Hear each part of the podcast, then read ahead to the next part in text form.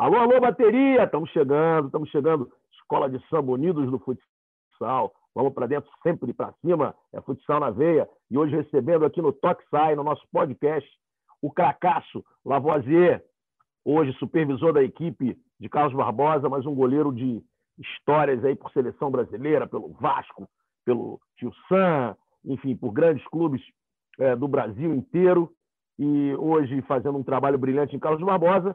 E a grande revelação como treinador, né? um campeão olímpico, campeão dos Jogos Olímpicos da Juventude, hoje treinador é, da equipe adulta do Joinville, fazendo um grande trabalho, conseguiu a classificação para a semifinal do Joinville. Daniel Júnior, um prazer estar com essas duas feras aqui. E ao meu lado, como sempre, o Bravo, hoje mascarado, vocês não podem ver, mas ele está com a máscara do Zorro, tirando onda, é o cara que mais escreve matérias no Brasil, são 950 matérias por dia.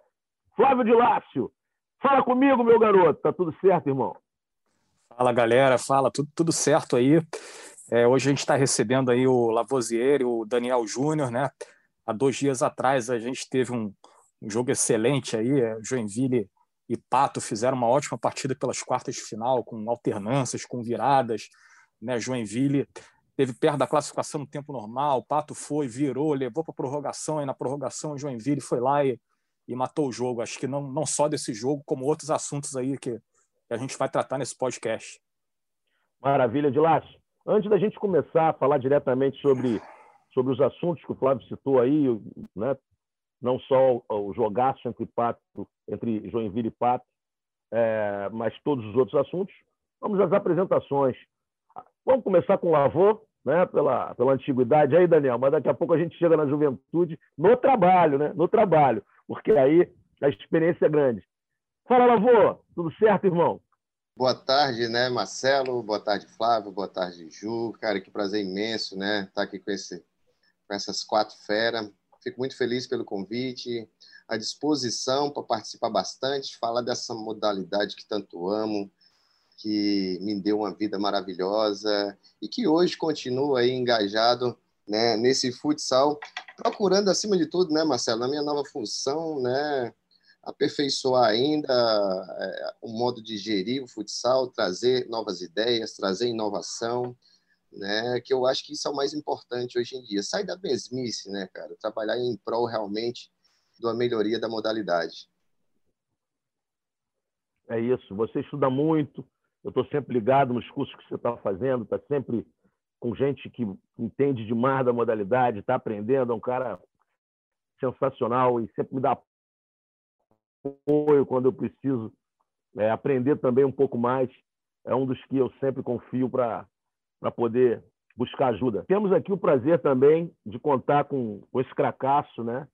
É, Daniel Júnior.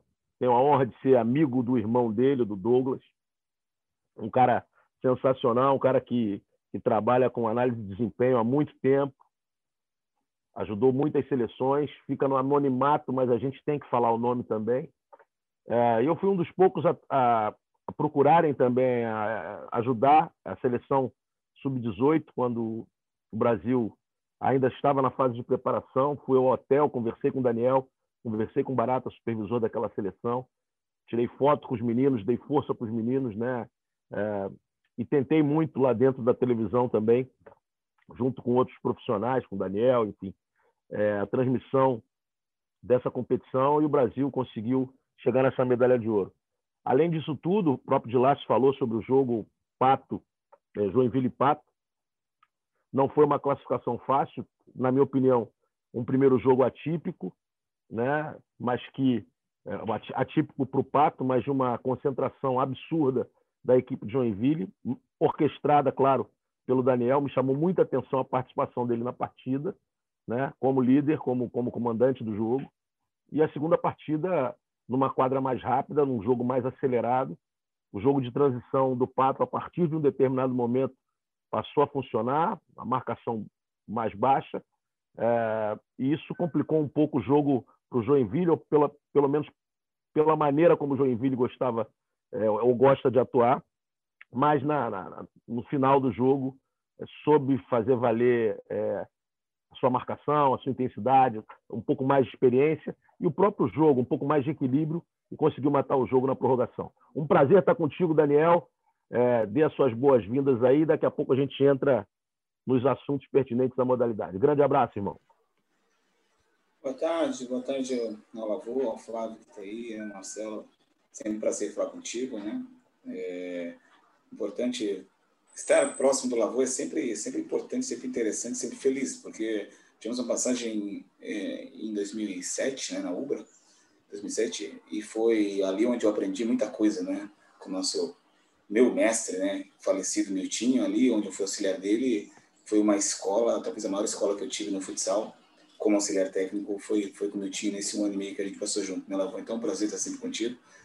É, pô, parabenizá-los pela, pelo programa, por exemplo, pela transmissão, parabenizar também tanto o Lavô quanto você, Marcelo, pela busca do conhecimento do esporte além daquilo que se vê, que eu sei que você fez agora o curso de gestão do Felipe, que eu acho que é um cara, um cara fantástico também nessa área de gestão, e o Lavô que vem procurando ao longo do tempo, né, Lavô? Muitos anos a gente vem discutindo isso. É, obrigado, né, obrigado pela, pelas palavras. Em 2018, nós conseguimos o título da, dos Jogos Olímpicos da Juventude, né, que foi muito difícil, você teve lá na preparação, e viu o apoio, o apoio que o COB nos deu naquela competição, naquela preparação, né, até chegar no Rio de Janeiro para a preparação, tivemos vários, várias intempéries, várias dificuldades que nós conversávamos lá, né, que você sabedor de algumas, de algumas coisas, e o Barata sempre nos dando suporte, e no Rio de Janeiro tivemos a tua presença, a presença da, da, da Sport TV lá, né, e de todo o suporte também na Argentina, então foi uma conquista é, muito grande para aquele momento, que nós passamos por várias dificuldades, mas foi muito salutar para o futsal nacional e para a modalidade. Em relação ao nosso jogo, você fez a leitura, a leitura perfeita, né? Nós, nós sabemos que sabemos que estamos na Liga Nacional, a liga mais difícil do mundo. O Pato, bicampeão da Liga Nacional, não ia vender barato a sua saída, né? Queria a sua permanência. Jogo atípico lá, nós 5 a 1, de onde nós fomos, fomos uma concentração altíssima. Você citou a arma do Lacerda, né, que eu vejo uma das armas do Lacerda, além de todas as habilidades gerencial que ele tem na formação, formulação e reformulação da equipe ao longo do ano. O Lacerda muito sempre muito competente, mas o, o, o, o jogo dele, na minha visão, sempre foi centrado muito nas transições que são muito eficientes. E eu peguei uns jogos de 2015, onde ele estava em Jaraguá do Sul. É, eu gosto muito de estudar o jogo, nós pegamos, eu assisti sete jogos dele dessa da primeira fase. É, liguei para alguns amigos, treinadores, em especial o, o, o, o, alemão do Campo Mourão, trocamos várias ideias, nos preparamos muito bem para o jogo. É, Poxa, posso te mandar, você gosta muito de análise de jogo? Eu fiz um, um documento com 28 cenas de como, como o contra-ataque do Pato era estruturado. Né? A gente sabe que algumas equipes a gente cede contra-ataque por uma defesa muito baixa, onde finaliza e ele sai contra-atacando. O Lacerda não. O Lacerda tem um contra-ataque bem estruturado em todas as suas fases, desde o momento da roubada, e lá a gente foi muito eficiente e conseguimos um placar. Né? No jogo da volta, a quadra ajudou tanto nós quanto eles, que a nossa quadra é mais veloz que a deles, os contra-ataques e as conduções do Rabisco, o Perim, que foi o melhor jogador, na minha visão, deles lá e aqui, conseguiu sair bem, nos dificultando bastante. Nossa concentração do jogo está sendo, tá sendo muito boa, né? em função do nosso pré-jogo e tudo que a gente vem fazendo ao longo do ano mas saberíamos que mesmo com a vitória alargada no jogo de lá, essa aí seria muito difícil aqui em casa. É, então, né, estamos nesse, nesse nível, nesse momento, né, Marcelo? Passando para a semifinal, esperando outros dois jogos serão dificílimos, né? O, da semifinal, seja Barbosa, seja Corinthians, e a nossa preparação tem que ser igual a que está sendo nos últimos jogos, desde a Sueva, lá também vivemos uma boa, as boas oitavas, passando pelas quartas, e que seja assim na semifinal. Que bacana, Daniel. Que aula, cara. Que aula. Que bom saber que os treinadores que estão aparecendo agora, né? Você, não, você já, já trabalha há muito tempo, a gente sabe disso, mas o grande público talvez não saiba, né? Você já foi auxiliar há muito tempo, você trabalha há muitos anos. Então é muito bom, gente, a gente, a gente ter a noção do que é, é um treinador jovem, né? um treinador assumindo uma equipe adulta com esse conhecimento que o Daniel tem com essa estrutura, com essa pesquisa de jogo, com essa preocupação em passar para os atletas. Ele foi pesquisar lá atrás o que o, que o Lacerda fazia na transição, na maneira como o Lacerda contra-atacava, para falar de uma maneira mais tranquila para a galera entender, né, desse contra-ataque que é utilizado pelo Lacerda, né, o termo utilizado tecnicamente é a transição ofensiva, né, que redunda normalmente em finalização. E, e, e, dentro de uma família que pesquisa, né, cara? Tem o Douglas também, tem, é, tem tudo isso que, que, faz a gente acreditar cada vez mais no potencial é, dessa, dessa juventude, dessa galera que está vindo para assumir de verdade a, a modalidade. Alguns treinadores mais antigos têm muita capacidade para estarem à frente de, de, equipes na liga, mas tem uma galera que está vindo que eu admiro muito. Dito isso, eu queria falar um pouco, daqui a pouco o Dilácio vai entrar também fazendo várias perguntas aí, é, tanto para o Lavô quanto para o Daniel, falar um pouco da, do momento que a gente vive na liga, né?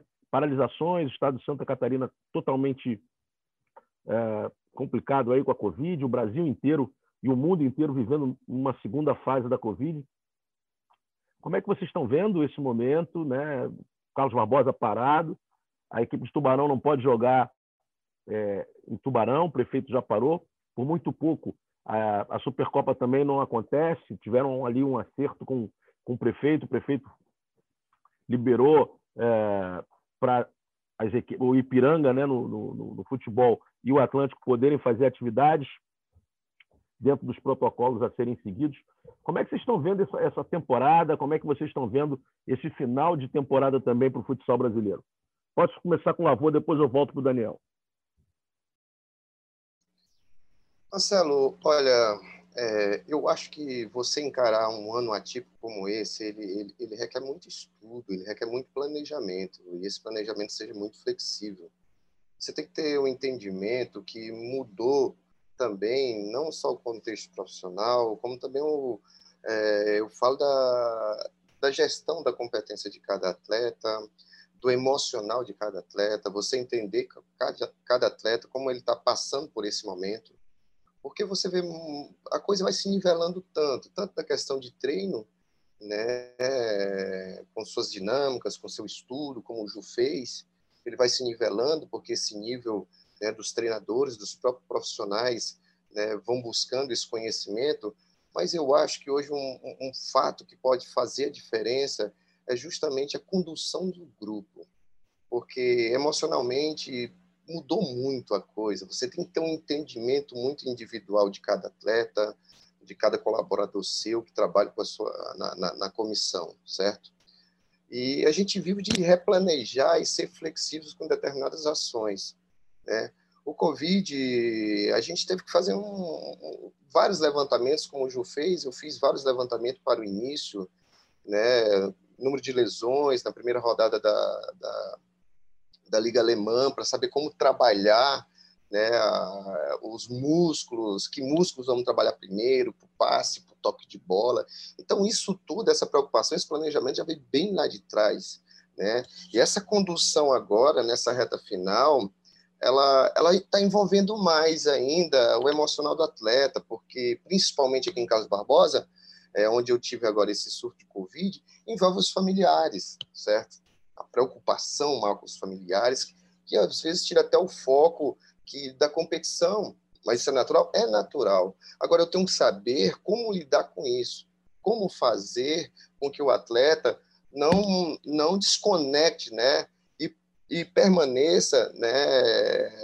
Com start ligado na competição. Isso é complicado para gente, né? Hoje, por exemplo, aqui eu tenho é, treinando com apenas cinco atletas para fazer um jogo na quinta-feira, dia 3, né, provavelmente, dia 3 contra o Corinthians. Então você tem que criar mecanismos. Lavô, Lavô, rapidinho, explica isso aí, por favor, que estava marcado para o dia 2 e parece que vai passar para o dia 3. Tem, algum, tem alguma coisa que talvez o jogo de Tubarão e Sorocaba possa acontecer aí? Explica isso, isso para gente, por favor. É, a gente é, talvez esse jogo, né, estamos tratando, né, é, é, aqui internamente, isso, isso é, a gente começou a tratar hoje, é que esse jogo do Sorocaba e do, e do, do, do, e do Tubarão vem acontecer aqui dia 2 aqui em Carlos Barbosa, né? Aqui a gente, como somos a capital nacional do futsal, como não receber um jogo de semifinal de uma liga, né, Marcelo, de duas grandes equipes, né, um trabalho sensacional do Tubarão e o, o Sorocaba bicampeão mundial. Então, a cidade está de braços abertos para isso. Mas, dentro da, daqui do Carlos Barbosa, foi aceito, diretoria, nossa, de braços abertos, né? Mas tudo isso tem que passar pelos protocolos da prefeitura e levamos isso para a prefeitura. Eu creio que até mais tarde a gente tenha um retorno sobre isso, né? E aí faria um jogo dia 2 e o outro dia 3 aqui da semifinal contra o Corinthians, o Corinthians vindo da Supercopa, né? Então, a gente tem pouco tempo para treinar, voltando ao assunto que eu estava abordando, né? Temos pouco tempo para treinar? Temos, mas aí a gente também fez um planejamento para esse retorno, né? Como vamos trabalhar com essa galera aí que passou, desde o dia 15 estão sem jogar, né? Bastante tempo. Então, a gente fez todo esse planejamento de, de uma forma bem clínica, não fazendo ele, pô, vamos fazer um planejamento para cinco dias. Não, vamos tratar dia após dia para que assim a gente possa dar continuidade. Então, eu creio que nesse momento a condução de grupo, pelo menos aqui na minha equipe, ela, ela é mais assídua do que realmente a parte técnica, a parte tática, porque aqui controla tudo, né? A cabeça controla tudo. Então, o atleta tem que estar com a cabeça boa, focado, ligado, para que ele possa desempenhar. Aí entra a função do Ju, é do treinador, do preparador, depois. Mas atleta tem que estar com a cabeça muito boa para entrar em quadra. Então eu vejo dessa forma, sabe, Marcelo? Condução de grupo, cara, extremamente importante. Individualizar, cada um é cada um, somos uma digital, então o fulano não vai responder ele igual ao ciclano numa situação dessa, são emocionais diferentes. E isso eu tenho procurado bastante estudar para que eu possa né, aplicar isso no meu dia a dia com meus atletas. Ah, maravilha, esse é o, esse é o, o grande, o, a, essa é a grande sacada né, desses últimos anos, principalmente, esse desenvolvimento do lado emocional, da neurolinguística, da neurociência, principalmente aí que estão, estão atuando muito nesse fator do estudo dos perfis comportamentais dos atletas, né? É uma coisa que a gente tem que um dia trazer alguns especialistas para para conversarem sobre isso, sobre as diferentes dinâmicas que podem ser feitas para você atingir a cada um é, da, da melhor maneira, de trazer todo mundo para poder ter o desenvolvimento máximo. Isso é muito importante para treinadores, para gestores, para diretores de empresa, para uma série de coisas. Eu tenho estudado bastante sobre isso também, vocês sabem disso, acho que o Daniel também sabe. Né? Tenho me especializado muito nessa área, mas eu quero trazer profissionais é, que já desenvolvam esse, esse tipo de, de trabalho para que eles possam dar uma explicação é, didática né? para o nosso público aqui que está sempre presente. E queria saber do Daniel, aí depois o Dilácio toma conta do programa aí, Dilácio. É, faz as perguntas todas para eles, mas eu queria saber do Daniel como é que Joinville passou por essa fase toda é, de treinamento, teve o problema da interrupção lá, é, da proibição em Santa Catarina, aí teve que jogar a primeira fase fora, enfim. Depois, explica para gente como é que está sendo esse trabalho aí, principalmente nessa fase agora da, dessa segunda onda da Covid, Daniel.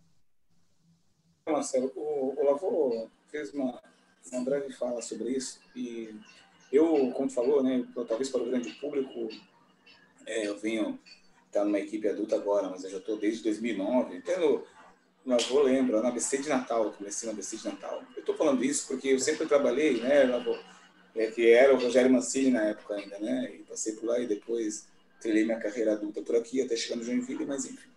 Estou te falando isso porque uma coisa nesse momento de, de pura incerteza que tem da Covid-19, uma coisa foi salutar aqui na nossa equipe, uma coisa que eu sempre gostei muito, que, que ficou aberta as brechas da complexidade, né? quanto o esporte ele é complexo. E complexo não no sentido de dificuldade, mas no sentido desse intrincamento de todas as ciências. A gente vê, por exemplo, o Lavô falar de questões musculares, onde ele é um gestor. Teoricamente, teoricamente, numa numa ideia mais é, retilínea, né, mais arcaica, mais de uma gestão um pouco mais mais antiga, ele se preocupava com a questão logística, não se preocupava com as questões musculares, questões pessoais e, né? Então tu vê que abre abre essas brechas para essa complexidade do esporte, que ela é técnica, tática, emocional, física, de logística, de mercado, de de quando falando de mercado, falando de marketing, né, de várias questões que nós treinadores precisamos saber para poder engendrar tudo isso com todos os profissionais e poder fazer, fazer a melhor condução. É, nós tivemos aquele pico da pandemia, ficamos três meses em casa. E como você mantém a performance de um atleta naquilo que ele pode dar, né, com três meses treinando em casa, dentro de uma sala, é quase impossível, né, se não tiver uma boa condução, um bom entendimento. é difícil. Tenho a, a grata satisfação de trabalhar com profissionais que são extraordinários, né? E, e, a minha condução sempre foi nesse sentido, de trazer todo mundo para dar conta dessa complexidade do esporte. O esporte é muito difícil. Aqueles que acham né, que, que é fácil ver um time jogando, ele é muito difícil, porque ali está o observável, aquilo que você sabe que o atleta pode render naquele momento. Mas é muito difícil fazer, seja em times grandes ou menores, toda essa máquina funcionar. Então, a Covid traz isso, incerteza, traz a questão da complexidade, o, o falou, essas reformulações, replanejamentos constantes. É constante. Ontem nós tivemos assim, né, ontem, ontem, desculpa, o jogo contra o Pato, e hoje à noite nós temos um jogo contra o Joçado pelo estadual. Né? E, e, a questão emocional, nós estamos decidindo vários jogos com carga emocional grande, carga, carga física grande, e não tem como nós colocarmos todos os atletas a jogar aqui. Então, tem formulações. Né? O nosso jogo de, de, de hoje, Joaçaba, por exemplo, foi autorizado ontem à noite, porque não teria, porque nós estamos em fase vermelha aqui na, na região de Joinville, todo o estado de Santa Catarina praticamente. Até ontem não tinha jogo, hoje tem. Então você tem que planejar a todo momento. É, e aí eu vou falando uma coisa que eu achei bacana, mas eu vou além, que ele fala sobre a questão de nós sermos flexíveis. Eu acho que vou além, ser adaptáveis, porque no mesmo caminho precisamos pegar novas rotas, né, novas estradas, né? Porque você está no caminho, mas você vai chegar naquele, quer chegar naquele, naquele desejo, naquele, naquele final. Só que aquela estrada você não pode mais trilhar por alguma questão e você tem que um pouco pegar novas rotas para chegar ali com tranquilidade, com sabedoria, com, né, com com predominância de alguns aspectos, você precisa dar ênfase, outros não.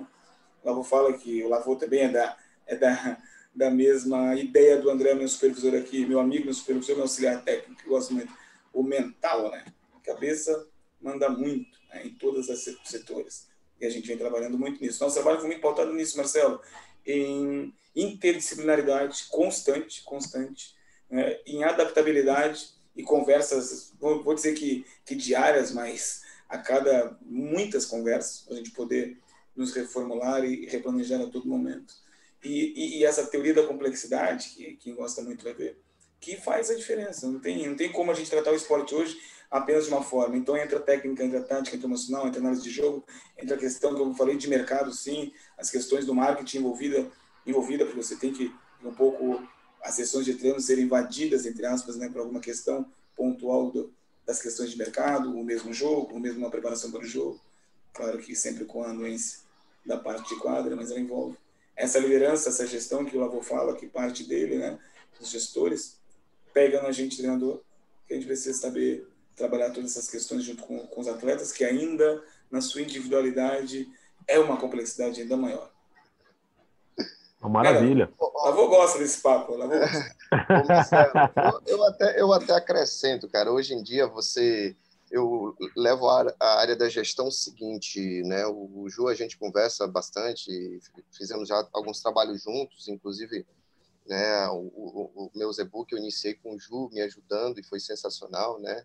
A gente falando muito disso, inteligência emocional, de gestão de conhecimento eu acho que hoje o gestor, né, ele, ele tem que saber de todas as áreas. Eu não posso apenas fazer o operacional, eu tenho que saber um pouco sobre a, a, a parte física, né, da preparação física, dos microciclos, dos macrociclos, para me cobrar também, mas para me ajudar, saber o que, é que ele está fazendo, onde é que vai levar aquilo lá. Tenho que saber da parte tática, parte técnica, sem sombra de dúvida, porque eu posso né, cobrar, mas também eu posso ajudar da parte da fisioterapia, do departamento médico, estudo sobre lesões também, eu sou um, eu sou um baú de lesões, né? Então, foram várias cirurgias, várias lesões, né, Ju? Então, eu tenho que saber um pouquinho também, para me cobrar? Também, mas para me ajudar, cara, tu não acha, né? O acha está em todos os lugares.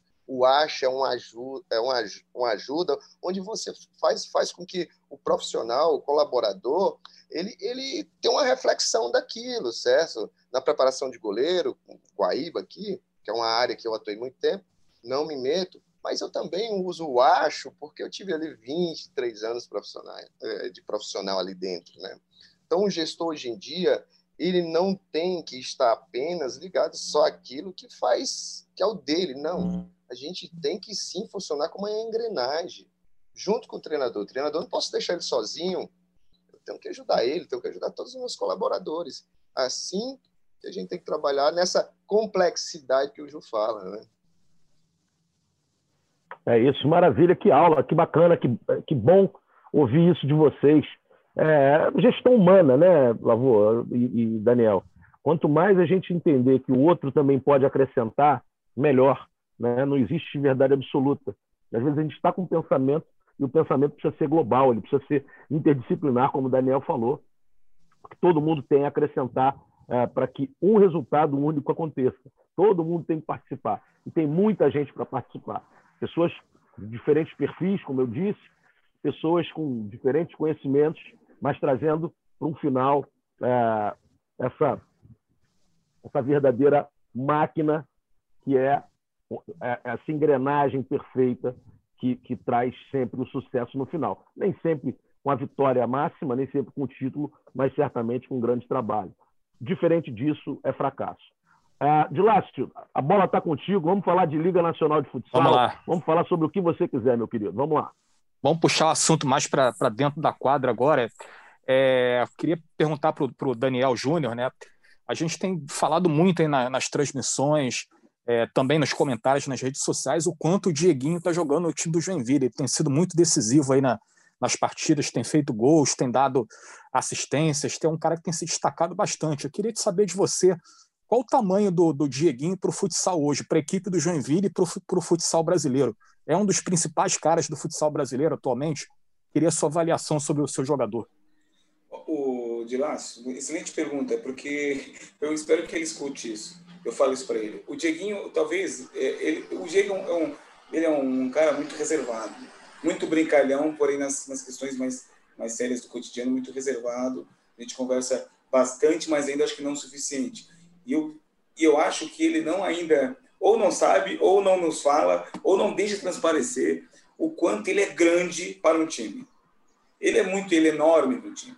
É, para, é, você, a gente vê a questão dele realmente resultadista, né? Ele dando resultado, jogando muito bem como ele está, está muito focado naquilo que ele quer. É, e as questões técnicas do jogo, fazendo os gols, fazendo as assistências, as assistências, então muito resultado daquilo que ele faz. Mas o que ele transporta, e aí vamos voltar, voltar naquele negócio da gestão humana, mas o que ele conhece do jogo é sensacional. E aí eu falo para ele, né? Eu falo para ele no, no, dia a dia, agora a gente conhecendo ainda mais, porque né, como auxiliar técnico você tem algumas funções que não chega realmente como treinador a falar para ele e escutar aquilo que ele pode nos dizer. Ele tem muito conhecimento, experiência que ele traz de, de, toda a sua carreira para o jogo, para a marcação de goleiro-linha, para o ataque de goleiro-linha, para o jogo do ataque, para o jogo da defesa. Eu falo muito que a minha defesa foi posicionada em relação ao Diego mesmo, e eu, cara, combina com aquilo que eu gosto, mas combina muito com o que o Diego fez durante muito tempo. E o que eu gosto é que ele fique próximo ao gol, então eu não quero que ele, que ele retorne, por exemplo, uma marcação individual. Mas enfim, o Diego ele é muito grande, sabe? Muito grande para o clube. E vou dizer, vou além, vou além além das questões do jogo, fazendo os gols, né, sendo hoje nosso artilheiro, tendo um peso na equipe muito grande, o quanto ele é agregador para o fortalecimento dos outros atletas. Te falo, te dou um exemplo claro. Nós temos o Cristian, que é um menino que veio comigo do Sub-20, foi também campeão com a seleção brasileira em 2016, em Foz do Iguaçu, no Sub-17, mas que ele abraçou esse menino e hoje ele, o Christian ainda joga pouco, aparece um pouquinho no goleiro linha, aparece outras situações, mas cresceu porque o Dieguinho realmente está ao lado. É, a gente vê o próprio Igor Costa, né, muito assessorado pelo Leco, mas também pelo Diego, que abraça esses meninos e dá sustentação e suporte nos jogos difíceis e no dia a dia dos treinamentos. Então o Diego é uma referência para esses meninos nos treinos, que faz também com que, ele, com que eles joguem.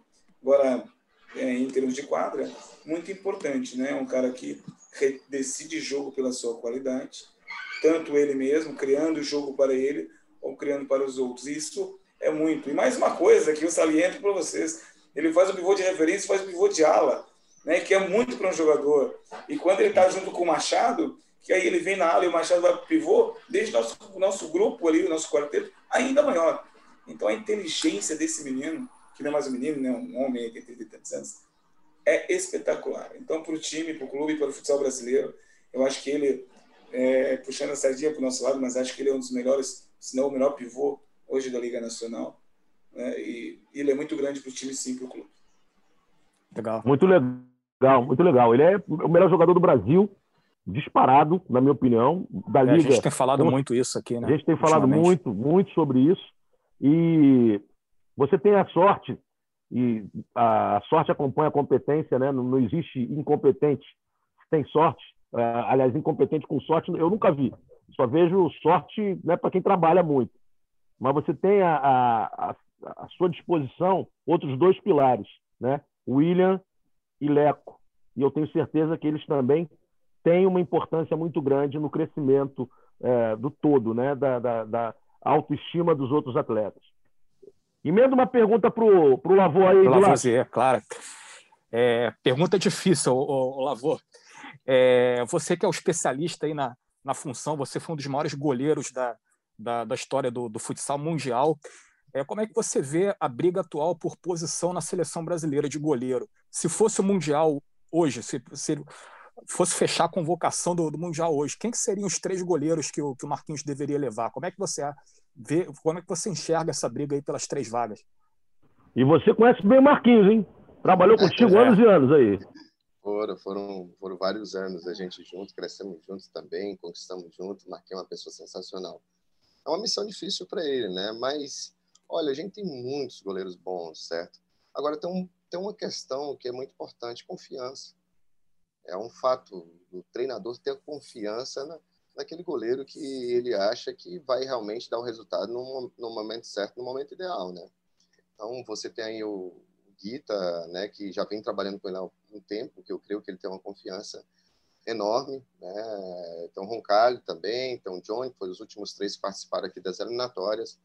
Mas eu acho que aí a gente, a gente pelo momento, pelo momento que, que se vive, vem já fazendo aí dois, dois, três anos aí muito bem, desde o primeiro título aí do, do Jack aí, o, o William vem fazendo um grande trabalho. Seria outro atleta que eu levaria eu como treinador, né, no momento, porque, poxa, ele tem, tem feito grandes jogos, né?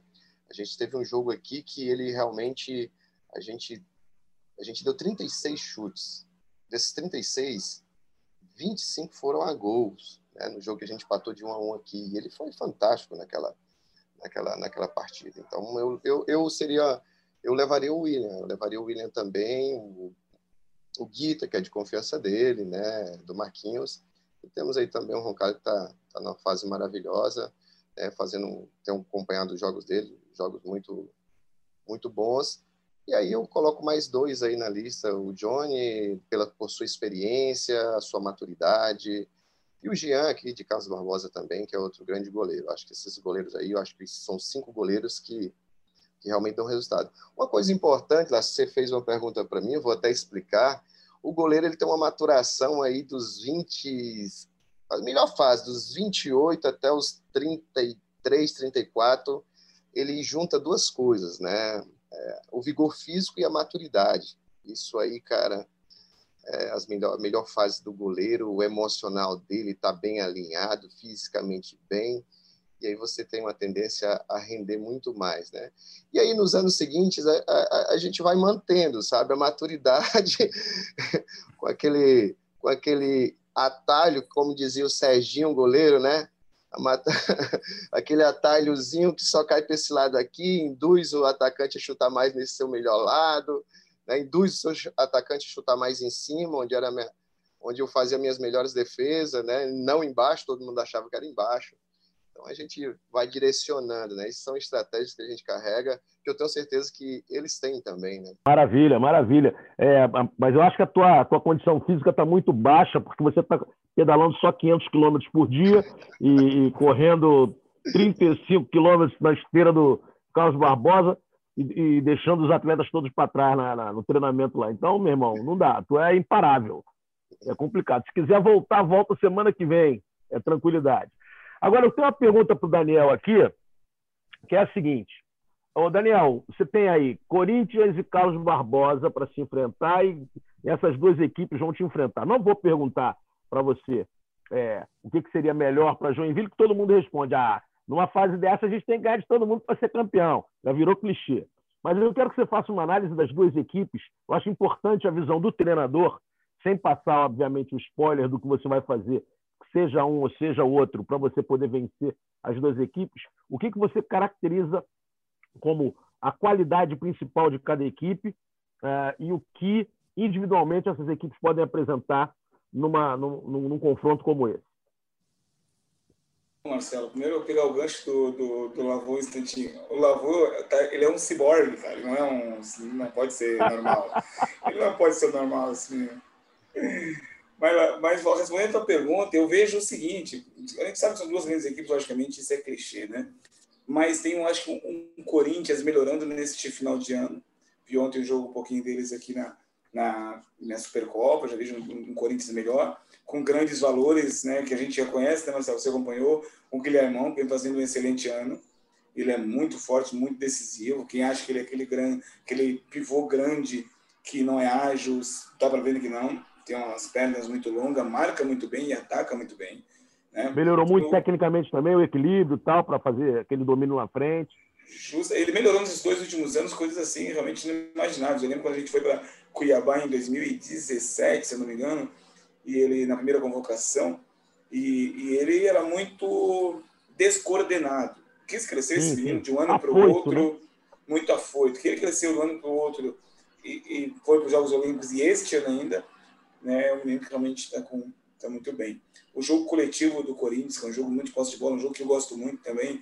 Inclusive, nossa ideia de trazer o Caio e o Renatinho juntos para cá esse ano foi também dar suporte a esse jogo que eu gosto, de jogar com bola, de jogar atacando um jogo que o Corinthians vem melhorando bastante. Então ele, o, o Bié é muito inteligente, né, muito relativamente competente, consegue articular essas duas formas de jogar, né?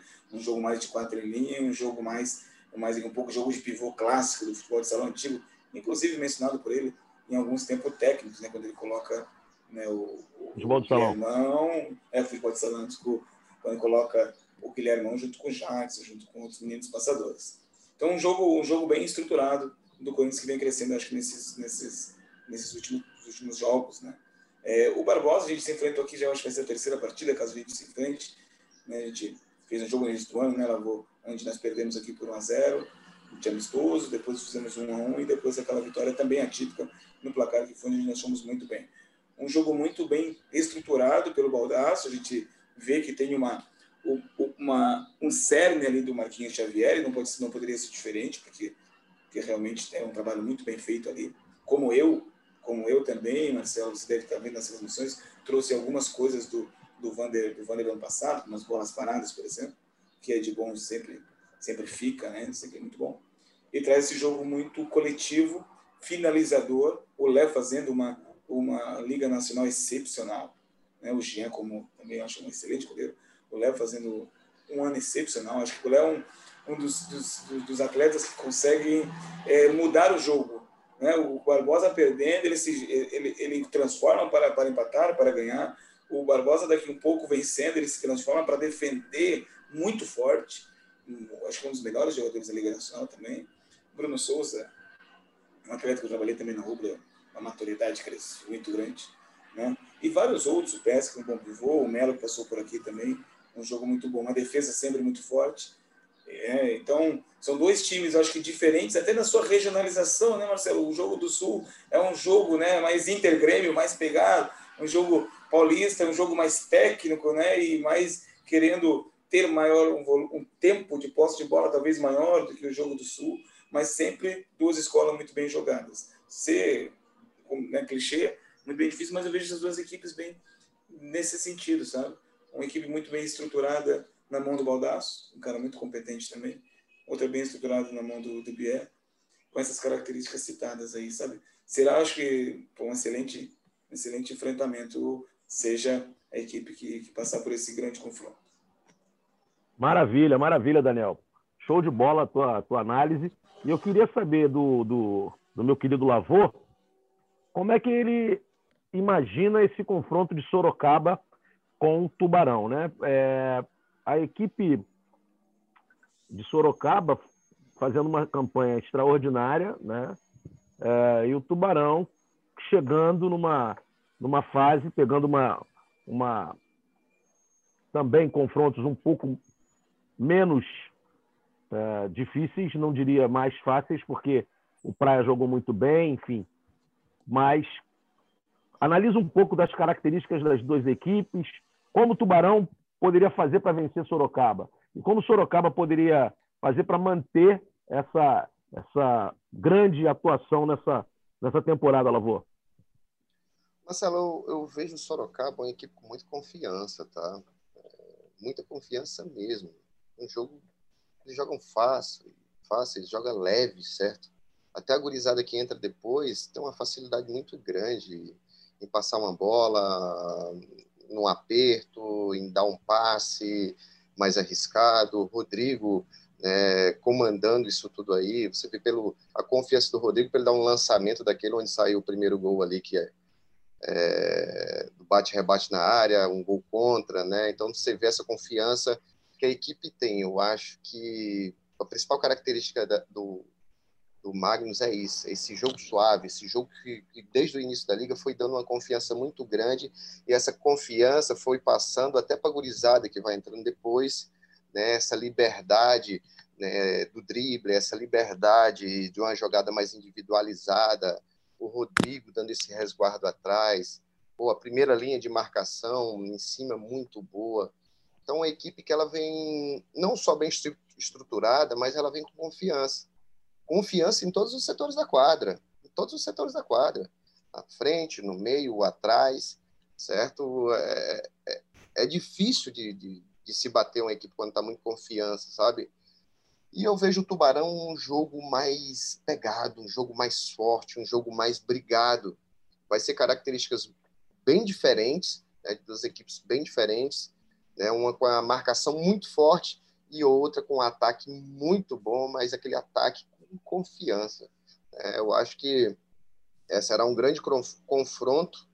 Talvez o Tubarão revezando aquele jogo que ele faz muito bem, que eu acho que não tem uma equipe no Brasil que faça com o Massinho, né, vai dificultar bastante. Se souber utilizar esse jogo aí com o Massinho, né, vai e volta, vai um, um certo momento, pega o passe no fundo lá que ele faz é absurdo, né? Absurdo, pega a marcação desestruturada, um bote num momento inadequado. Então, eu creio que essa marcação forte do Tubarão e esse jogo, né, revezando aí com o Massinho, é, é, é, é um caminho, um caminho muito, muito bom para vencer essa confiança que o Magnus hoje tem desse, o Sorocaba tem desse jogo suave, né, desse jogo confiante, né? Então, é por aí, ao meu ver. Ah, maravilha.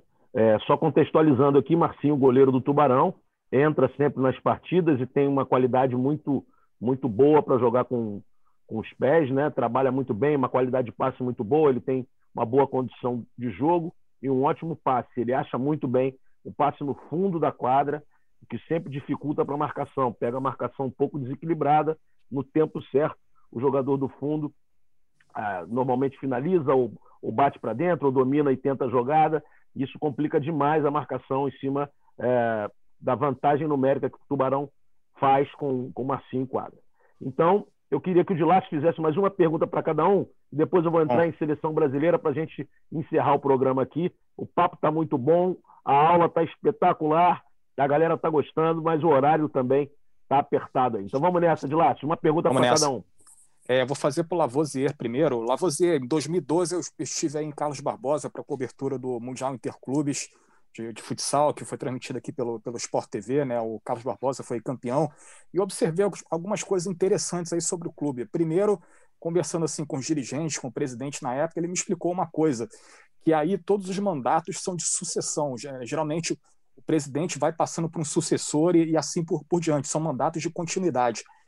Né? E outra coisa também muito legal aí que observei é a solidez na, na parceria com o patrocinador. Né? O, é, o, o, presidente da empresa que patrocina o clube é um dos fundadores da equipe, é um cara apaixonado pelo, pelo futsal, é ex-jogador, o cara jogou, inclusive, ele tem lugar cativo no, no ginásio.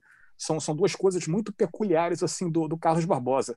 Aí, em cima disso, eu queria perguntar para você, como é que você explica essa grandeza do clube? Porque entra ano, sai ano, a gente muda de década, muda de era, o Carlos Barbosa está sempre no topo, está sempre brigando por títulos, entendeu? A gente vê grandes clubes do futsal irem e sumirem, por exemplo, a Ubra, a Ubra não está mais aí, né? Você, o Jaraguá, por exemplo, que foi um gigante na, na década passada, Né? Ele ficou um ano sem disputar a liga, hoje já não, já não tem um investimento tão forte, mas o Carlos Barbosa está aí há pelo menos 25 anos né, no topo do futsal brasileiro, disputando títulos nacionais e internacionais. Né? Como é que você explica essa, essa grandeza, essa regularidade do, do clube? É uma, uma ótima pergunta. Eu acho que, é, primeiro, ela partiu de uma paixão né, do seu Clóvis. Né?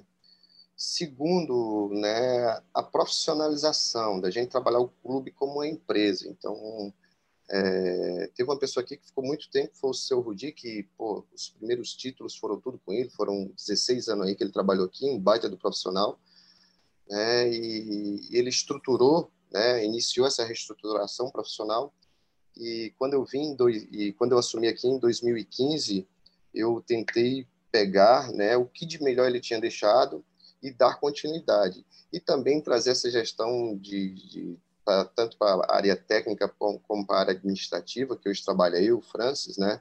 É, mais profissionalização em todos os departamentos. A gente procurou profissionalizar ao máximo.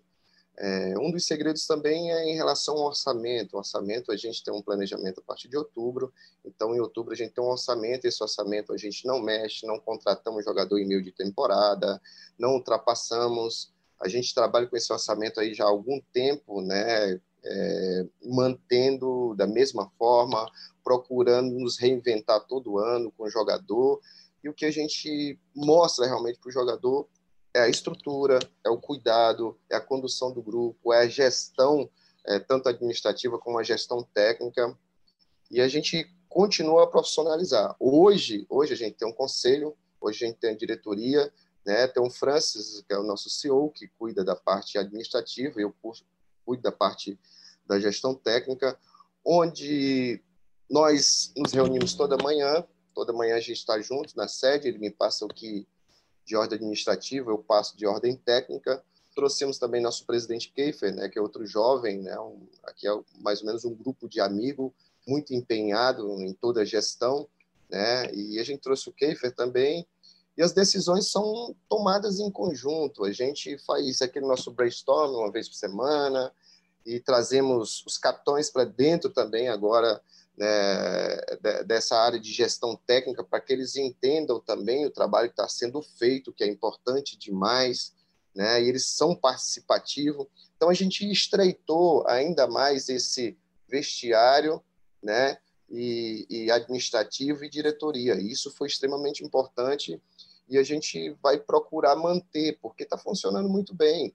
E, e o que é que eu tenho para o jogador? Às vezes eu não tenho aquele, aquele orçamento para trazer um grande jogador, mas eu posso trazer ele com uma estrutura, que ele possa vir para cá, né, que seja atrativo, que ele pode dar continuidade, ter um plano de carreira, entendeu? E, e alongar ainda mais sua carreira, justamente porque por causa dessa condução do elenco, essa, é, é, é, é esse pé no chão, é, a, toda a estrutura montada, individualizada, trabalhada para o atleta, o atleta e a, e a comissão só se preocupar no treino e no jogo, né? Ah, o capitão tem alguma coisa, então vamos dividir o capitão, os capitães é, para trabalhar junto conosco de que forma?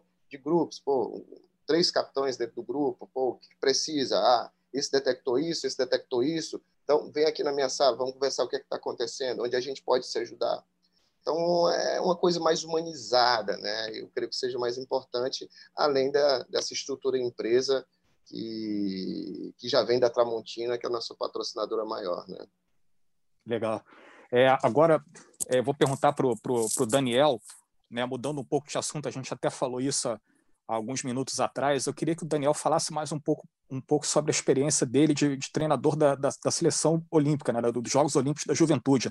Né, 2018 foi um momento histórico para o futsal, né, foi a entrada do futsal no, no, movimento olímpico. Né, a gente sabe que essa entrada ainda é de caráter provisório, né, o futsal deve estar no próximo Jogos Olímpicos da Juventude, mas é, um anseio grande da modalidade, da comunidade toda do futsal, é que o futsal esteja na, na Olimpíada principal, os Jogos Olímpicos de Verão. Né? Eu queria que você falasse um pouco mais sobre essa experiência olímpica, se é muito diferente você é, dirigir uma, uma, uma, seleção que esteja participando de uma, de uma Olimpíada, aquela convivência da, da Vila Olímpica, né? você é, cruzar com atletas de outras modalidades, cruzar com gente de outros países, né? vivenciar uma, uma experiência olímpica, se é algo muito diferente, Eu queria, assim, emendando essa pergunta, né, saber de você o que, que falta para o futsal, assim, a sua opinião, né? O que, que falta para o futsal entrar de vez aí na, no, no cronograma olímpico? Então, Flávio, é, poxa, eu, eu, a minha experiência em relação à, à questão da, da, das, dos Jogos Olímpicos, ela veio assim me certificar muitas coisas que eu sempre gostei. Eu fui um cara muito estudioso nesse negócio da teoria da complexidade, via e via isso assim com muitos olhos, né? Eu desde cedo fui estudar as relações humanas, psicologia do esporte, hoje eu sou faço formação em psicanálise, eu vou chegar no ponto que eu quero quero te dizer assim, que a questão as Olimpíadas em si me trouxe essa certeza de que o esporte ele é complexo. Vivendo uma Vila Olímpica, tu vê, por exemplo, meninas de 12, 13 anos, até mais, até menos, porque ainda que seja sub-18, algumas modalidades elas são abaixo, né? Tipo, ginástica rítmica, ginástica olímpica. Então, a gente via seleções meninas de 13 anos, 12 anos do país do, país do leste europeu é, chorando e treinando. Aquilo que a gente vê na seleção russa de ginástica olímpica, na realidade, ali na, na Vila Olímpica, nas, nas questões de treinamento na academia que tinha. Outras questões que evidenciam muito a questão do olimpismo em si é as questões maiores do que o esporte, por exemplo, as suas nacionalidades. Nós tivemos, eu tive a grata, grata satisfação de trazer a psicóloga do COB para nós. Né? E eu, gostando muito dessas questões humanas, é, ela fez um trabalho excepcional com a gente, onde não era a professora, esqueci o nome dela, não era a Samia. A Samia teve, eu acho que na seleção do futsal, é, uhum. doutora Alessandra Dutra. Ela é sensacional. Legal. Ela é do COB há muito tempo, é também do, do Avancini, do mountain bike, está agora uhum. também nos esportes da, de, de, de, virtuais, né? Que passa no Sport TV também. E ela trouxe uma coisa que, que, que é muito. que as pessoas não, conseguem, não, não, não, não se atentam, que a gente não se atenta. Né? Vou jogar com o Carlos Barbosa, vou jogar contra um time, uma equipe estruturada. Quando você vai jogar contra o país, você joga com uma identidade nacional. E isso é uma transformação muito forte. Então, quando nós jogamos contra o Irã, por exemplo, nós não jogávamos apenas contra a, os atletas do Irã, jogavam contra uma filosofia que é de Deus, que eles não entregariam no jogo um placar porque está perdendo. Então o cara faz o gol né, e se ajoelha e, e a pessoa ah, lá. Isso a gente trouxe muito forte. Né? Quando a gente jogou com a Brasileira Salomão, nós sabíamos que ia jogar contra uma equipe mais dispersa, que ia jogar de qualquer forma, entre aspas, né? porque é aquela, aquela natureza caribenha, aquela natureza mais, mais solta. Essa experiência da seleção, essa é uma parte, porque a experiência é gigantesca. O apoio, né, Marcelo, que nós tivemos, e aí eu acho que seria o grande uma das grandes é, é, benefícios da seleção se juntar ao movimento olímpico é a estrutura que o COB nos deu no Rio de Janeiro. Foi fantástico. É, tanto, tanto desde o alojamento nós tivemos, toda a questão da logística, mas a questão do, da, da do Maria Lenk, ali né, uhum. na academia do COB, as estruturas militares, onde nós treinamos aí no Rio de Janeiro, que eu desconheço, tem uma cela que eu não conheço, mas você deve conhecer mais, foi fantástico. A estadia que nós tivemos no, no, para preparação em 10, 10, 15 dias, nós tivemos no Rio de Janeiro, se não me engano, foi muito maior que nós tivemos da Confederação Brasileira. Nós tivemos uma semana em Sorocaba, muito, né, porque o Reinaldo né, e a Prefeitura de Sorocaba nos ofertou toda aquela estrutura que eles têm. Mas a estrutura do, do, do Comitê Olímpico Brasileiro dada para a gente foi fantástica, foi sensacional. Né? Isso, então, várias a experiência foi muito rica nessa questão do esporte visto como um todo, a convivência na Vila Olímpica com outras modalidades, o profissionalismo de outros países em relação à modalidade, o profissionalismo do COB, dos profissionais das outras modalidades, é, é, seja do basquete de três, de outras modalidades, que a gente viu também. E o quanto a nossa comissão técnica, chefiada pelo Barata, que é um cara sensacional, sensacional estava preparada para ser campeã olímpica.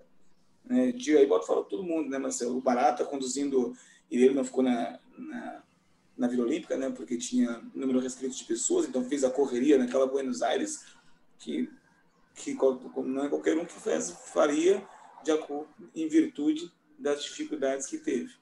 Né? Depois, passando por mim, pelo Fabiano, que é sensacional, o Walter, o fisioterapeuta, né? o Valtinho, que também ficava fora e passava 12 horas dentro da vila, né, porque estava fora no, no apartamento, passava 12 horas tratando os atletas. Depois o, o, próprio Igor também, que passava a noite editando os jogos e passando toda a questão da análise de jogo. E esses meninos que foram sensacionais. Então a experiência é muito enorme, assim, muito grande mesmo. E nós deveríamos participar mais desse movimento, porque o aprendizado foi muito grande e para mim foi sensacional. E culminou com a, com a vitória. Salientando um pouquinho nisso, quero, não posso deixar de falar disso na questão olímpica, Flávio, que foi a, a, a participação do Val, treinador do Sub-18 ali do Palmeiras, do Danielzinho do Corinthians também, que, que primeiro que fizeram esses atletas que estavam lá, né, outros também de outras equipes, do Minas também, mas o Val e o Danielzinho foram, foram muito importantes para mim em, em ceder os atletas e em também formar esses atletas, porque lá eles foram muito grandes. Grato hoje ver o Neguinho jogando, vendo o, o, o Breno comigo aqui, vendo o. Neguinho é o João Vitor, né? Isso, João Vitor, que esse menino, Marcelo. Do Corinthians. É, do Corinthians, esse menino sensacional, porque já chegou com 18 anos, vou botar entre aspas, um homem formado. Talvez pelas questões sociais que ele, que ele sim, passa sim, sim. durante a vida inteira, mas formado. Menino formado, logicamente, com todas as, as carências da idade, as carências esportivas, né? Porque enfrentar, né, Marcelo, 20 mil torcedores da Argentina em Buenos Aires não é tão simples para qualquer um, né? Então, nem para nós, mas já adultos, imagina para esses meninos com 18 anos. Eles foram sensacionais. Em relação à questão olímpica, ficou claro, como entretenimento, que o futsal enche ginásio, ficou claro para todo mundo, e não só na seleção brasileira. A gente via Ilha Salomão e Rússia, qualquer jogo do futsal encheu o ginásio nas duas sedes da, da Olimpíada. É para a TV, não tenho os números, mas acredito que teve também bastante audiência. Eu acho que falta um pouco de vontade mesmo, sabe? Vontade um pouco até que política, no sentido de, de estreitar essas dificuldades e levar para o card olímpico. Não vejo motivo para não ser, sinceramente. Não vejo, não consigo apontar motivo para que não seja um produto para, para o COI, né? para o Comitê Olímpico Internacional, e para todos que, que amantes do esporte não ter um esporte, uma modalidade como o futsal, que é emocionante, né? A gente vê grandes jogos aí, né, e grande entretenimento para aqueles que vão ao ginásio ou aqueles que assistem na TV. Acho que um pouco de vontade, vontade política talvez. É, talvez eu também não tenha acesso a outras informações, né, que gestores como o Lavô e o próprio Marcelo e vocês da empresa tenham. Mas eu vejo isso, porque não vejo, não vejo motivos para não ser, na verdade. Né? Então é isso, mais ou menos isso. Vamos lá, então... vamos lá, que uma hora, uma hora sai. Parabéns, Daniel, pela, pela resposta. É, eu tive uma aula outro dia com o Marcos Vinícius, que foi chefe da delegação é, Marcos do Brasil Vinícius Freire, né? Marcos Vinícius Freire, é, do nosso curso, né, que, que o, que, o, Daniel também participa do curso de gestão do Felipe Ximenes. É, tem uma aula, tem um módulo com ele, e ele é extraordinário a cada aula. Né? Em todas as turmas ele dá uma aula, eu sempre assisto a essa aula dele, e numa dessas aulas ele falou sobre isso. Eu quero trazer o Marcos Vinícius aqui no podcast para ele falar um pouco sobre esse movimento olímpico. Eu acho que vai ser muito importante Seria muito eu perguntar, Dandan perguntar sobre isso tudo, porque ele explicou bastante coisa sobre como funciona isso, porque o surf está lá, né? Um, um, argentino que bateu na porta do, do, do COI durante 16 anos, mostrando números, mostrando venda, mostrando produto, mostrando tudo, até que o surf entrou nos Jogos Olímpicos. E a FIFA, infelizmente, não ajudou o futsal nesse sentido, principalmente, mas é um assunto que a gente tem que, que conversar mais para frente. Ô, Dilácio, é, fala para a gente aí quais são os próximos jogos do futsal brasileiro transmitidos tá pelo Sport TV. Então, começou ontem a Supercopa, né, lá em Erechim, Atlântico, Corinthians e, e Pato né, disputam um torneio triangular que, que tem semifinal e final. Né? Ontem o, o, o, Atlântico venceu o Corinthians por 4 a 3 Hoje, né, nessa quinta-feira, é, daqui a pouco vão, vão, jogar Pato e Corinthians e, e amanhã jogam Atlântico e Pato. Né? O, o, primeiro desse, desse turno avança direto à final, que é domingo, né? a Sport TV transmite 1h15 da tarde, e no sábado tem a semifinal né? entre o segundo e o terceiro colocado. Né? É, de Liga Nacional de Futsal, assim, é, a gente só tem confirmado nesse momento o Carlos Barbosa e Corinthians para a semana que vem, que a princípio né, seria na, na terça-feira, dia 2, mas o Lavor já, já contou aí que existe a negociação para essa partida aí para o dia 3 e para Tubarão e Sorocaba jogarem no dia 2 lá em Carlos Barbosa. Vamos aguardar essa confirmação aí para a gente é, bater a tecla nessa notícia. E são esses aí os, os, próximos jogos, né? No fim de semana, então o Sport TV vai transmitir semifinal e final da, da Supercopa de Futsal. Maravilha. De lá sempre antenado em tudo, deve estar com cinco computadores aí na frente dele. Eu não estou um vendo só, agora, um só. expliquei. Um só? Então, esse é o computador da NASA, mano. É brincadeira. Sabe tudo e mais um pouco. Agora, para a gente encerrar, porque esse, esse papo está muito legal, um papo didático, um papo inteligente. Eu acho que é um documentário quase para quem, quem gosta de futsal, é, ouvir esses dois personagens aqui. É, de forma bem objetiva, é, eu queria saber de cada um o que vocês esperam para a seleção brasileira nesse momento complicado. A gente tem um Mundial que foi adiado, é, a gente já vinha um pouco prejudicado. Quero saber se isso foi positivo para nós, é, se não foi. E se esse ano atípico de 2020 ele pode prejudicar muito tecnicamente a todas as equipes, ou vocês acham que algumas das equipes na Europa possam ter, ou alguma equipe no mundo é, possa ter uma vantagem, algum tipo de vantagem é, para essa competição em setembro do, do ano de 2021? Pode começar, Lavô. Bom, Marcelo, até é, falando ali das Olimpíadas, né, que também envolve seleção brasileira, que dá, dá uma, tocar nesse assunto, é, eu acho que o que falta para gente é o cara bater na porta lá do Comitê Olímpico Internacional, ou seja, representatividade. O cara que tem a representatividade, que possa fazer esse papel que o argentino fez, né? E nosso futsal ele não tem ainda, principalmente na, no país onde é o berço do futsal, onde tem a maior a maior liga nacional do planeta, onde tem a melhor seleção e os melhores jogadores.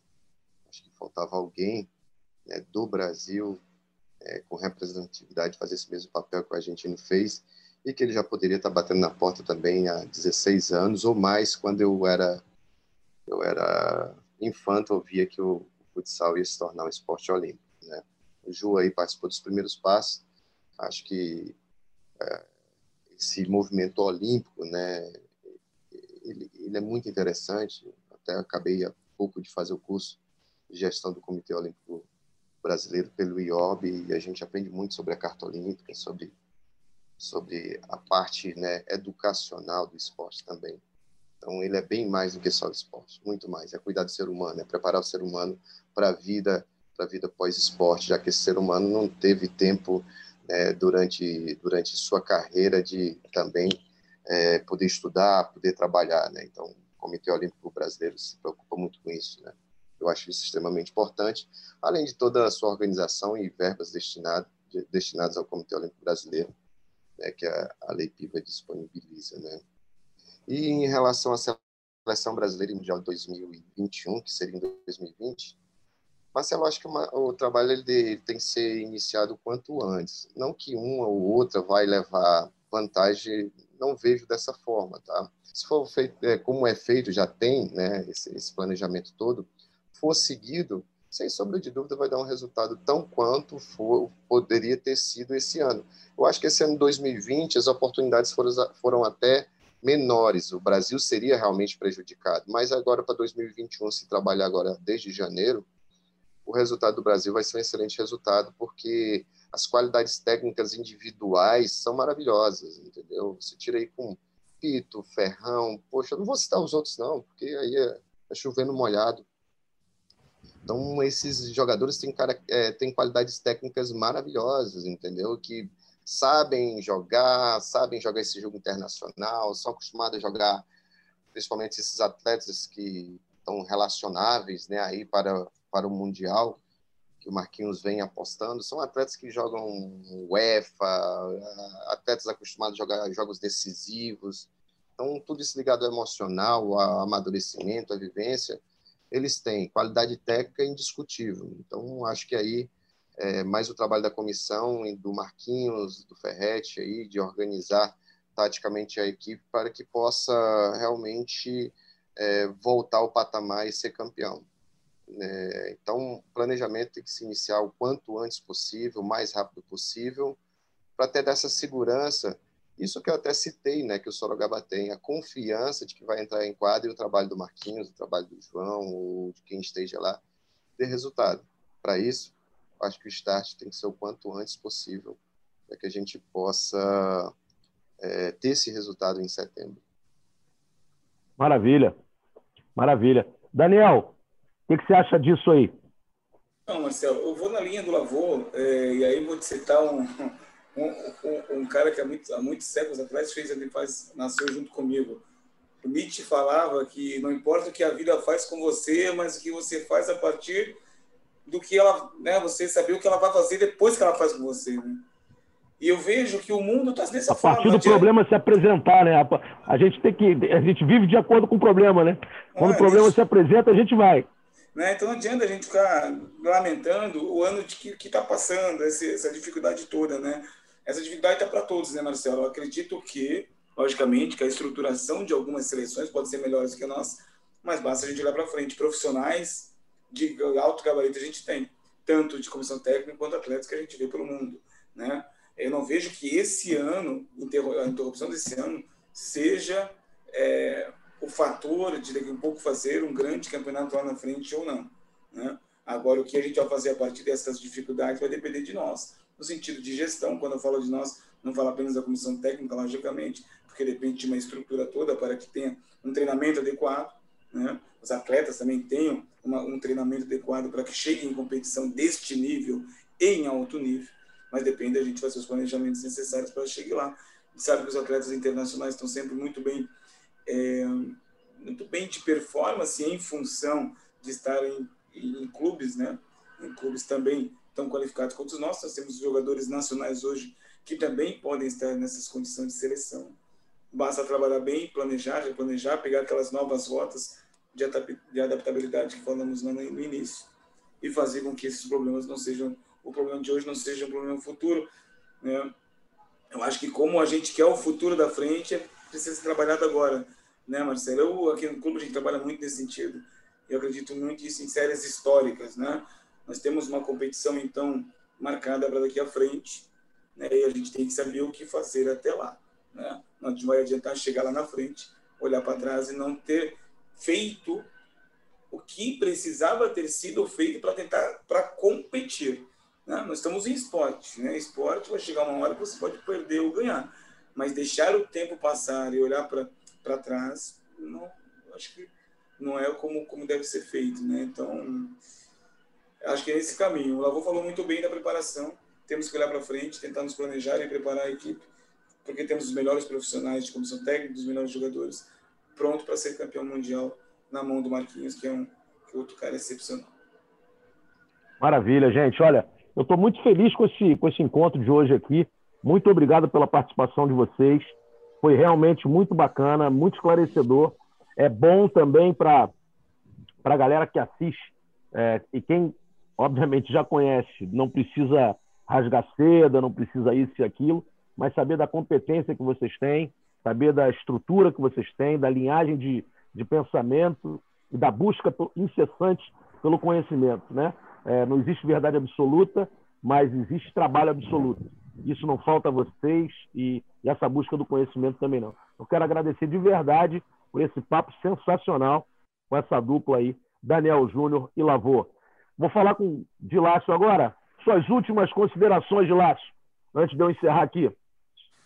Pois é, fechamos, voltamos semana que vem. Semana que vem a Supercopa já, já vai ter acabado, né? E a gente já, já vai ter começado provavelmente aí a, a semifinal da Liga Nacional. A gente já vai ter muitas novidades aí. Até semana que vem, galera.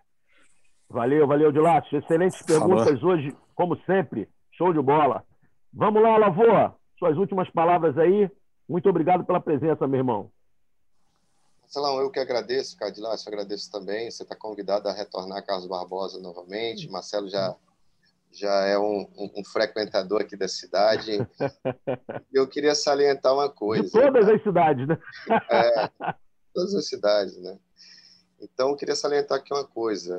O Ju é uma pessoa que eu trabalhei aí dois anos, a gente conversava bastante, ele me ajudava bastante é, quando a gente trabalhou 2007, 2008 na Ubra. Nós somos, além de tudo, grandes amigos. Eu sempre, quando eu preciso de alguma coisa, né? Eu dou uma ligada para ele, chamo ele, a minha admiração, Ju, por você é enorme. Parabéns que a gente pude participar desse início seu e te ver aí pô, com sucesso na seleção, lá quando foi nos Jogos Olímpicos, né? agora também no Joinville. Isso me deixa muito feliz. Como o Marcelo fala, não estou rasgando seda não, mas foi um momento de retomada da minha, na minha carreira como goleiro, Marcelo. Salientar isso, um momento de retomada na minha carreira como goleiro, que eu voltei para Ubra, queria voltar para o Sul, e, e, um desses caras que me deu muita força, que a gente conversava todo dia, era, era o Ju, entendeu? Era meu parceiro ali, que a gente batia sempre um papo junto, e pude retomar 2007, fizemos uma grande competição, 2008 fomos, fomos vice-campeão também, e 2009 eu pude voltar aqui para minha casa, que é, que é Carlos Barbosa, que eu nunca devia ter saído. Bom, Marcelo. Ju, obrigado, meu amigo. Um abraço. Abraço, Marcelo. Abraço de Lácio, cara. E obrigado pelo convite. Tamo junto, Lavô. Obrigado pela presença, meu irmão. Suas últimas palavras aí nesse podão de hoje, eh, Daniel. Poxa, Marcelo, é um prazer estar com você de novo, é, por conhecer o, o Dilácio, obrigado pela participação. O Lavô tem um carinho extremamente, assim, um carinho enorme por ele. Eu falo para os meninos aqui, os meninos acham que não, mas eu vou te falar, Marcelo, um bom treinador. Falei para o Renatinho esses dias assim: não existe bom treinador, para mim, não existe bom treinador sem bons jogadores. Os melhores jogadores fazem, fazem os melhores treinadores e não fala apenas pela questão de resultadista de novo, de fazer gol, marcar, essas coisas não. Sabe, o dia a dia de grandes profissionais, como foi o Lavô na minha época de, de, de Ubra, você vê, peguei Lavô, peguei Indião, peguei Manuel Tobias, Sandrinho, André, o, o falecido Miltinho, que foi para mim na maior escola. Esses caras, esses caras realmente, hoje, aqui, não, não é rasgação de seda, não, é Caio, Renatinho, Xuxa, Leco, esses caras nos fazem melhor. Quando a gente também, logicamente, tem uma possibilidade de abertura e de troca de conhecimento. Então, obrigado, Lavô, por existir na minha carreira lá atrás. Você sabe que você, Atílio Dias, não canso de dizer, sou grato ao Atílio, a minha vida esportiva pelo Atílio, o Atílio sabe por causa disso, para não querer crack, me estender crack, aqui. irmão uma pessoa sensacional, né? um cara iluminado que, Do bem. Que, apareceu, que apareceu na minha vida em Tubarão e depois me levou para Ubra. Então, um prazer estar com vocês. Sempre me convidar, estou aqui. E eu quero, não quero deixar de salientar uma coisa, Marcelo, para vocês, para o Flávio, né? e para o Maurício, e para todos vocês da Sport TV, que também não é rasgação de seda, mas que fazem do nosso esporte né? um excelente produto, né, Marcelo? Sabe, de entretenimento. Eu acho que todos nós temos uma parcela dentro desse grande produto, né? Nossa parte técnica, nossa parte tática, a parte de gestão e vocês a parte do, entretenimento. Falo muito isso aqui com o Juliano, que é do nosso marketing, junto com, com o Vitor e com, com o James, né, que está nessa parte, o quanto cada um tem seu espaço e sem vocês o nosso esporte não seria vendável da qualidade que é. Né? Então, poxa, salientar isso que acho que é importante, nós treinadores, nós gestores, temos essa visão complexa do todo e enaltecer isso, porque realmente é importante. Eu não sei, a gente sabe que o nosso produto de atletas, principalmente, ele é muito grande e qualificado, mas sem a qualificação de vocês né, dessa parte mercadológica, de toda a realização do evento, não seria tão bom. Então, agradeço realmente sim muito com muito prazer ter participado e sempre que possível com vocês todos aí que são feras em todas essas essas questões, tá bom, Marcelo? Ah, maravilha, Daniel. Um grande abraço, dê um abração no Douglas. Vou ligar para ele mais tarde dizer que você foi bem. É, tirou nota 10 no teste. é, tô brincando, você é fera demais, cara. Pô, a tua, tua participação foi excelente. Como não poderia deixar de ser, né? Um craque, é, um estudioso, um grande profissional e lavou também, com tantos anos de futsal aí nas costas, né? E, e cada vez aprendendo mais com, é, com essa humildade impressionante. Uma felicidade muito grande minha poder ter vocês aqui nesse programa junto com o Dilácio, né? E eu posso falar em nome do, do Crepaldi também, do Maurício aí, da sempre presente, do Dandan, que agora não está mais é, apresentando, mas de vez em quando ele vai aparecer como convidado também, mas que faz parte, né? E todo o nosso núcleo da modalidade, agradecer o que o Daniel falou também, que a gente faz é, com muito amor, com certeza, a gente faz com muito. Claro que não faz por amor, porque a gente tem que trabalhar, é trabalho isso aqui, mas a gente faz com amor. A gente tem amor pela modalidade, a gente tem amor por esse produto e a gente vai fazer de qualquer maneira valer a qualidade de vocês, né? E esse entendimento é, do todo é muito importante. Quando todo mundo está unido, e esse ano provou na pandemia que a união realmente faz a diferença para a nossa modalidade.